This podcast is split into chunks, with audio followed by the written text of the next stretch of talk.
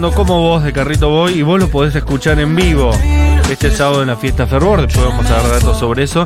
Pero Carrito Boy está con nosotros. ¿Qué onda, banda? Bienvenide. ¿Cómo están? ¿Todo bien? Primero, perdón, públicamente lo decimos, estuvo esperando un rato largo, no esperábamos que, que esto sucediera durante el programa Todo durante bien, tanto todo tiempo, bien. pero era importante escuchar a Todo Cristina. mal, más que todo bien, que todo bien. Todo mal, ¿no? Estoy rebajado. Boludo. Eh, sí. Estábamos Bueno. hablando recién que entramos a, a las redes sociales y veíamos que están todos los, los políticos de primera línea pegándole a Cristina y ella hizo como un torero, viste, con no me presento. Ole. Y ahora están todos diciendo, ¿y ahora qué hacemos? Eh, ¿a quién, ¿De qué hablamos? ¿Con quién? Eh, va a estar difícil eh, para la oposición también, porque sin Cristina en el escenario no tienen a la persona a quien criticar más. Pero bueno, eh, no te queremos quitar más tiempo, Carrito Boy. Eh, o eh, Broken Curry. Bro Carry, Bro Carry. Bro Carry. Argentice- ar- argenti- argentinicémoslo, ahí está. Eh, yo cuando tenía mm, 19 años me puse ese nombre y ahora eh, es como todo un quilombo para que todo el mundo lo pronuncie. Yo me digo Bro Carry, así, bien, bien Bro argentino. Bro Carry.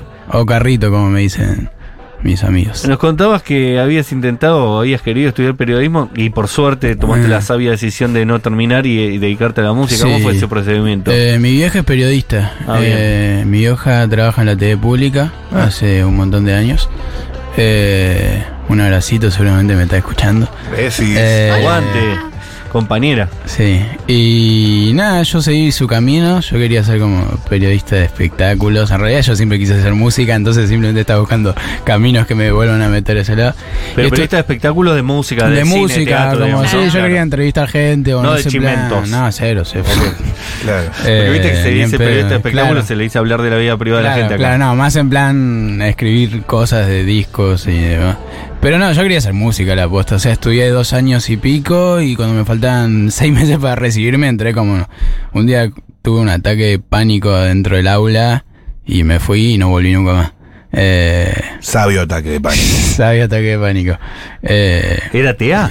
en TEA. Ah, Tuvo un ataque de pánico en TEA, En podría TEA. ser una buena línea de frase. Así se va a llamar mi libro. Eh, ese es un verso, ese es un verso Sí. del tema. Viene, viene Tuvo ese picada, tema. picada ese- ¿Quién nunca tuvo un ataque de pánico en TEA, no? Nadie. Sobre todo después de los dos churros del recreo, ¿no? Sí, sí, también. En ese patio. sí. sí, ¿Y ahí sí, tuviste sí. un ataque de pánico posta? No es un chiste. sí, me pasó que estaba delante de todo, me había sentado delante de todo en el aula y el profesor me estaba hablando directamente a mí, viste que a veces el profesor le da... Sí, el aliento a café. Claro, me estaba mirando a los ojos y yo estaba tipo, hermano, no, no, no, no, no, no. No soy eso No soy no esperás que no- sea. Sí, o sea, no tenía ganas de hacer nada ya y como que empecé como a temblar. ¿Te acordás de que hablaba no? No, no, es como que yo estaba en otro planeta y estaba como así, empezó como a temblar, me agarré, me fui al baño, puse así en el baño como... Y, y Ay, nada, boludo. agarré y dije, no, me volví No. a mi casa. Fue la, la vuelta igual más larga a mi casa porque, bueno, mi vieja, siendo periodista, Claro. eh, habiendo estudiado, yo tenía que decir, tipo, che, man, no quiero estudiar nunca más nada, yo quiero hacer música.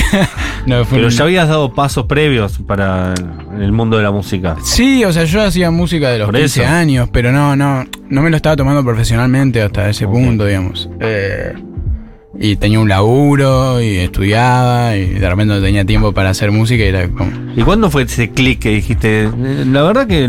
Y un poco en ese momento, eh, ese año como que estuve ahí buscándola y después eh, conozco a Quentin, que es uno de los integrantes de la Rip Gang, eh, y empezamos a trabajar y después hicimos como un prototipo de Rip Gang que se llama Talented Broke Boys, la TBB, eh, y nos empe- empezamos a como verle sentido a las cosas y un futuro a lo que hacíamos, se sumó Dillon en su momento. Ese es el germen de la Rip Gang. el germen de la Riven empieza con la TV, digamos, en 2018, principio de 2018. Ajá. Eh, y eh, fue como, hicimos como una especie de colectivo en el que éramos no solo chicos que hacíamos música, sino eh, fotógrafos, diseñadores, y teníamos como toda una estética muy marcada, que es lo que pasa ahora con la RIP. Eh, pero fue como un prototipo en su momento y eso nos empezó a abrir las puertas, empezamos a tocar, se empezó a acercar gente, conocimos a Dylan, eh, de repente éramos un grupo mucho más grande y de repente todo ese prototipo quedó atrás y era, ya éramos la Rip Gang. La Rip Gang. Para, perdón, un segundo. Para alguien que no eh, sabe de qué se habla. Sí, eh, Yo, por ejemplo. sí. ¿Qué sería No la me voy a hacer el joven, yo no sé de qué están hablando. Alguien hipotético. Sobre Eh, el, el gorro de Burns. Eh, ¿De qué hablamos cuando hablamos de la Rip Gang y por qué está tan pegada? Eh, no sé si estamos pegados, pero eh, somos un colectivo artístico de siete pibes que hacemos música, eh, todos hacemos cosas súper distintas, somos como, creo que, eh, una escena en sí misma, los siete. Eh, Enumeramos a los siete para. Eh, para sí, somos yo, yo soy Carrito, está Dillon, está Muere Joven, está Sara Malacara, está Don Mami, está el Quentin, está Keifor. Los nombré a Me todos. falta Uy, te uno. faltó uno, boludo. Uf, a ver, verás. Debe yo- ser el mejor, ¿no? Quentin, Quentin, no lo nombré a Quentin, claro, porque ya lo había nombrado. Ahí Yo, va. Quentin, Dylan, Muere Joven, Keifor, Elena, Sara. Sara Malacara. Perfecto. Bien, perdón, te Mami, interrumpí. Sí. Entonces. Eh, para mí somos la escena alternativa en Argentina. Nosotros Y hay una cosa que y esto tocando vivo, escuchando, sin saber mucho. Porque de vuelta, tengo 44 años. Es lógico que se me pasen las cosas. Eh, Puede ser que ya haya una nueva generación. Es Sí, decir, ustedes- siempre. es- porque yo me acuerdo de cuando estaba ICA con, con, con, con, con Kazu, con, con Sí. Duki, y, y que ya hay otra nueva. Es decir, yo cuando ya creía que eso era lo joven y yo tendría que conocer eso, ya Y aparecieron. cambiaron la onda. Cambiaron la onda de vuelta. Pero eso, de hecho hay otra nueva eh, Ah, ah, más después de nosotros, Oh, claro. sí. o sea, primero estaban ellos, después llegó la Después, después tuvimos nosotros y ahora hay otros chicos más chicos. O sea, yo ahora estoy viendo pendejitos de 16 años que la rompen toda, ¿entendés? Y ya. Nunca voy a Claro. terminar de aprender nada. Y te va a pasar a ti. Y te va a pasar a ti, exactamente. Pero qué continuidades y qué rupturas ves con, por ejemplo, la generación anterior. No sé, nosotros como que entramos en un plan más de hacer lo que realmente se nos sale de las bolas. Eh, y, y en un plan por ahí más... No sé. Yo te, te puedo decir que percibo yo. Sí. Por ahí. Sí, me si- sirve más decir que perciben ustedes, porque yo de este lado como... Siendo que lo que traían un poco duquísimo, diablo y demás, era una cosa un poco más altanera, de cadenas, de hablar en inglés, qué sé yo. Y ustedes en su momento trajeron algo un poco más del orden de lo trash, del Sí, de lo terrenal, ¿no? de lo Estamos en graffiti, Argentina. Como más estamos chill, fumando porro tranqui. Sí. Y puede ser que eh, lo otro sea más trapero y ustedes tengan un condimento más de baile, también más de reggaetón, más. Eh, e- ese soy yo en particular, digamos, pero pero nosotros sí tenemos como esta cosa para algunas personas más punky, ponele, eh, tenemos nuestro propio sello discográfico que lo, lo hicimos nosotros eh, y somos full autogestivos, digamos, eh, y eso, es- también esa ese tipo de decisiones son las que nos diferencian con quizás el resto de la escena, ¿no? Somos eh, auto autogestivos y, y muy independientes en todas las decisiones que tomamos. Tengo una pregunta. Sí. Eh, ¿Cómo se fueron?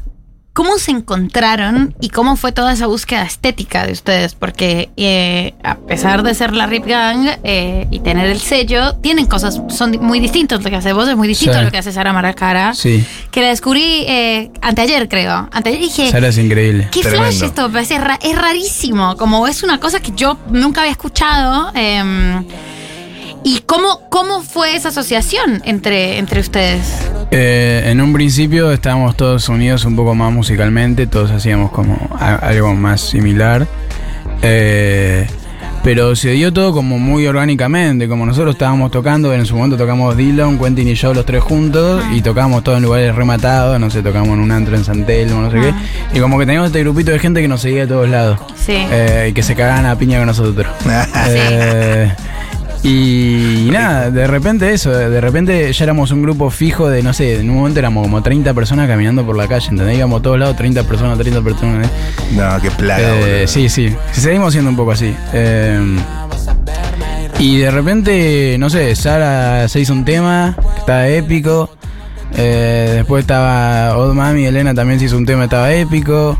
Eh, y de repente nos cono- lo conocimos al Muera, Muere Joven, porque tocó en una fecha con nosotros y se juntaba con nosotros y de repente hacíamos fechas juntos porque sí. Y en un momento es tipo, che, le ponemos un nombre a esto. Eh, Y fue así, y de repente estábamos en esa. Eh, y es todo muy orgánico, o sea, la búsqueda estética, no sé si hay una búsqueda en sí, es tipo la estética que maneja cada uno y que Claro. da la casualidad que, que medio que, más allá de que somos súper distintos, todo encastra de alguna manera. Y la y cómo viste lo que le pasó también a Dylan, ¿no? Que es parte de, de este mismo universo que de repente el pibe, es- eh, aparte los rockeros, viste que hay como una Sí. cosa que, que- que- que es muy querido por, eh, por los músicos más grandes también, viste, Sí. tiene como una aceptación gigante. Y Dylan es un distinto, o sea, yo siento que tiene...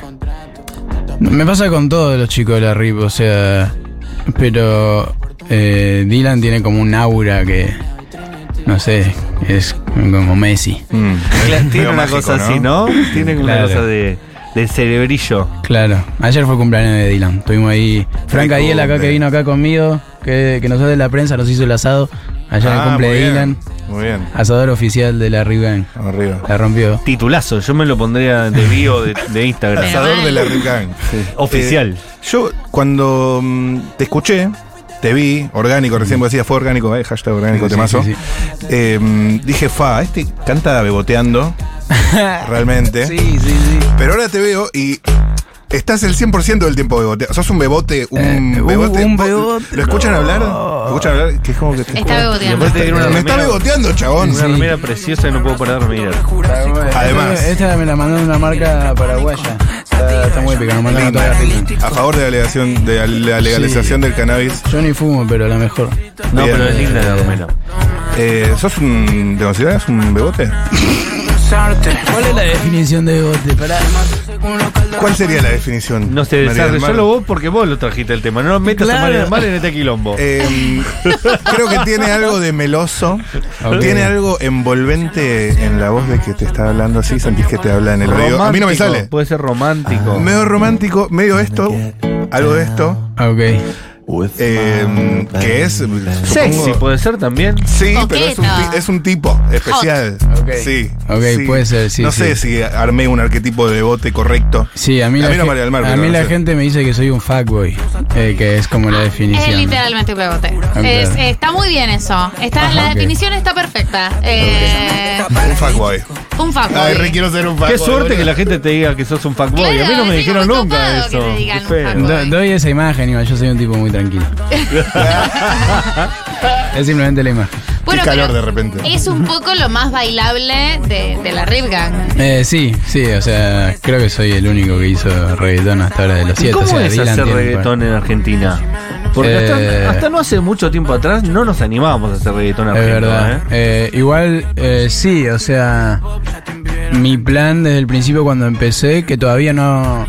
O sea, cuando yo empecé a hacer reggaetón no había una escena de reggaetón. No. A medida que fui- empecé a hacer temas que ni siquiera los había sacado, ya se había formado la escena. Eh, así que fue como medio que se puso en el inconsciente colectivo y, y empezó a, a aparecer. Em, pero me pasó eso, como que todos los argentinos, yo cre- crecí escuchando reggaetón. Mi viejo tiene 65 años y escucha reggaetón, ¿entendés? Porque es un género que tiene 20 años. Claro, es tipo, ¿cómo puede ser que no hayamos desarrollado toda esta parte si la tenemos remetida? Vamos a bailar, bailamos eso. ¿Sabes quién fue el primero que hizo eso? Casualmente la persona que va a venir después que vos. Dante. Me parece que el primer argentino que se animó a hacer reggaetón de verdad posta fue Dante Pineta. ¿Puede ser? Dante es Legend. Eh, no, no, no tengo conocida canciones de. de- Hay un disco que se llama Dante. Pirámide, que, Sí. que tiene un montón de canciones que no sé, son reggaetones clásicos, pero son Claro. esa búsqueda, digamos, ¿no? Claro. Sí, Dante es un OG. eh, yo me acuerdo que escuchaba más. En 2013 había toda una ola de, de reggaetón acá que existió. Eh, yo escuchaba a un chico que se llamaba Emma Ponte. Ajá. que era increíble. eh, y había una escena que después se fue diluyendo eh, y medio que quedó ahí. Sí, bueno, Ingaramo hace algunos reggaetones. sí, no, pero, pero ahora nació una escena muy piola eh, que está creciendo, que está encontrando un sonido. eh, mi plan es un poco eso, o sea, yo empecé a hacer reggaetón en- con, con, la, con la misión, digamos, de, de darle un sonido Argento, argento- ¿no? argentino y porteño más que nada, porque yo viví siempre en un 2x2 en Capital y... Las plantas son de interior, hermano. Sí, eh, y como darle ese sonido, no sé, a mí me encanta esta ciudad y, y- y siento que todavía no, no hemos encontrado un sonido propio, eh, una impronta búsqueda. propia y, y estoy en esa búsqueda. Vamos a ver si lo logramos. Para mí sí, aparte porque hay Va un terreno para camino, explorar claro. ahí, ¿no? Claro, hay un montón de terreno para explorar ahí. Incluso, por ejemplo, el trap, de alguna manera, es la forma de hacer en castellano el hip hop y el rap y la música que escuchábamos cuando éramos chicos en inglés, que era imposible trasladar a castellano. Total. Y de repente, una movida de pibes que dijeron, no, ¿sabes? No, es imposible, es re posible. Y le hicieron, no solo en castellano, sino que la exportaban al mundo, porque ahora esos pendejos que escuchan, ya no son ni siquiera tan pendejos, en Sí, todo el mundo, sí. ¿no? En España, sí, sí, sí. en América Latina, en Estados Unidos. Sí, pero yo siento que ahora con, con la globalización pasó un poco esto, que ahora de repente todos hacemos la misma música y, Exacto. y se van perdiendo un poco como las barreras, que están buenas un poco a veces los límites y las barreras, eh, y la identidad. Eh, bueno entonces yo ahí. como quiero traerlo un poco para acá de vuelta. ¿Y qué te pasó al revés? Eh, ¿Qué lugares del mundo, por ejemplo, en Spotify, seguramente cuando ves las reproducciones y las estadísticas te das cuenta que te escuchan, no sé, en República Dominicana, en Eh, Canadá? El segundo país que más me escucha es México, boludo. Mira, Una locura de segundo. como los vándalos también. Sí, bueno, igual, en, Me- no en México escuchan mucho a los argentinos. Yo tengo México ahí, España también. Bueno, en España. Así que vos sabés que pones un pie en México y puedes hacer una fecha. Ojo, eh. Ojalá, sí, estaría bueno. Yo creo eso. que una fecha chiquita al menos. la y no tanto. Yo te digo, bueno, Banda de los Chinos son una cantidad de teatros sí, sí, en sí. lugares medio del conurbano, tipo. Nada que ver. Nada que Sí, ver. sí, sí. Y para darte ánimos, una vez eh, entrevistamos acá a un manager de, de músicos de rock que se llama Alejandro Almada, que nos contó que él lo conoce a Bad Bunny cuando no lo conocía nadie y que vino a la Argentina cuando era nadie. Sí, tocó en Museum. Y se hizo una gira por el conurbano con Sí, en yo me boliches. acuerdo, yo me Jesse. James dice, yo vi a Bad Jesse Bunny y. Jesse James. Una locura, Entonces, yo si me Bad Bunny hizo un Jesse James, vos Sí, podés ir a tocar el conurbano de DF, ¿no? no. olvidate. Qué lindo. ¿no? Es Carrito Boy quien están escuchando, Broker Ray. Se va a presentar este sábado en Fervor Golden Edition. ¿Qué tenés preparado para el Eh, sábado? Yo voy nada más porque quiero conocer a Male Pichot. Ah, boludo, se eso. cruzaron Pero recién. no la viste recién, hermano. Sí, pero pasó y se fue. Ella se va muy rápido, no saluda a nadie. No saluda a nadie. No es con vos, no es con vos. Yo no quiero tocar en realidad, yo sé que solo. Pero cuando es así, vos avisas. Siempre hay un productor en las radios. Entonces vos decís. Nah, bueno, el, el día de la fecha eh, ahí la, la voy a saludar y nomás saco una foto. Llega hecho, temprano. eh, llega Ella va a estar temprano. Tocando también. Por supuesto. Ella también va a Claro, estar yo no tocando. entendí eso. Ella tiene una banda. Ella tiene una banda que se llama Tu Ok. Vieja. Tu vieja. Entonces la presentación de ese sábado es Malena Pichotti, Tu Vieja. Y vos. Claro. Broker Ray, Sassy ¿Y, también. qué música hacen? Tipo. Y Yo la veo haciendo tipo panca ahí re ¿Le puedo poner un poco de tu vieja? Escucha, Esto esto, que es tu suena. vieja. ¿Hacen Lindo. cumbia? Escucha. Hacen cumbia, le mete un poco de humor a las letras. Vos también sos bastante Sí, yo me cago de comediante. risa, yo me cago de risa. Yo no lindo. puedo creer que hacen cumbia. ¿Cómo ves un featuring? Sería muy gracioso. Carrito Boy, featuring tu vieja. Ese featuring hay que hacerlo. Qué lindo. Eh, pero también está la foto de, de Male con, Con Dylan. con Dylan muy chiquito y después ya verdad. grande en una fiesta, pero. Bueno, en esa fiesta yo estaba, estábamos con Dylan. Y después vine y me dice, "Ay, mira, renovamos la foto. Cute. Eh, no, pero ¿qué tengo preparado? Eso. Eh, divertirme, hermano. Yo es como que voy en. Sobre todo cuando toco en fiestas, algo como en plan. Vamos a estar en una fiesta, Oh, vamos a divertirnos. O sea, eh, lo dije la otra vez también que vine acá, que fue que. Primero, para que se diviertan los demás, me tengo que divertir yo, así que yo voy a hacer lo mío. Eh, Showtime. Y con, y con la esperanza de que eso se contagie, pero yo voy a boludear, a jugar un rato como si estuviera en mi casa o jugando un partidito. Vamos a seguir hablando con vos, pero antes te voy a contar, amigo, que eh, hay últimas entradas, últimas anticipadas, últimos pasos prohibidos, Claro. última semana.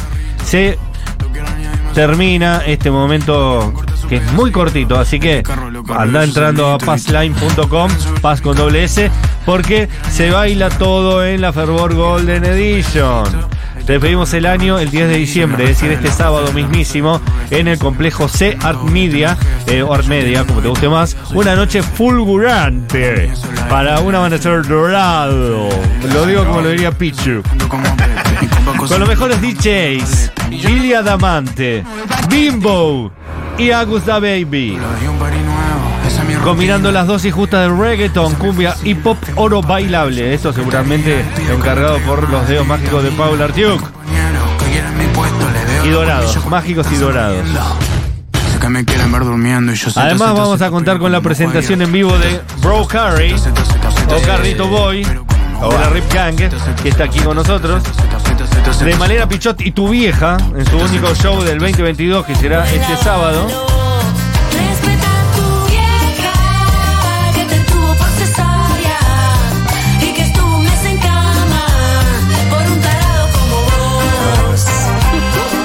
Lindo.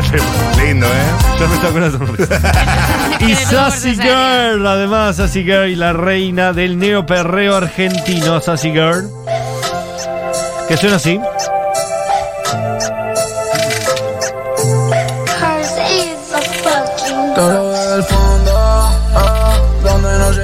Este sos vos. Este soy yo. Este sos vos, no es Sassy Girl.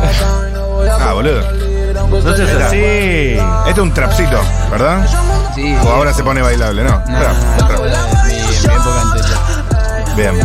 Por si fuera poco, además por amarte así con Danila y con Lucas Román. El momento de románticos melódicos para amar y besar suavemente.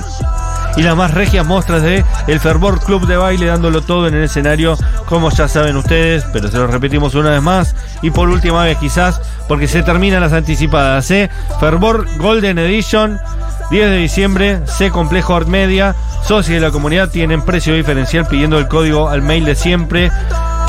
Esto es real, es un divino tesoro de la fervor y hay entradas en passline.com después del discurso de Chris. Va a ser un buen momento para abrazarse y darse fuerza también. Y eh, ver al osito, al fucking, ¿cómo es? Fuckboy. Fuckboy. al Fuckboy. Fuckboy. al Fuckboy. Qué lindo el fuckboy. Me encanta el fuckboy. Qué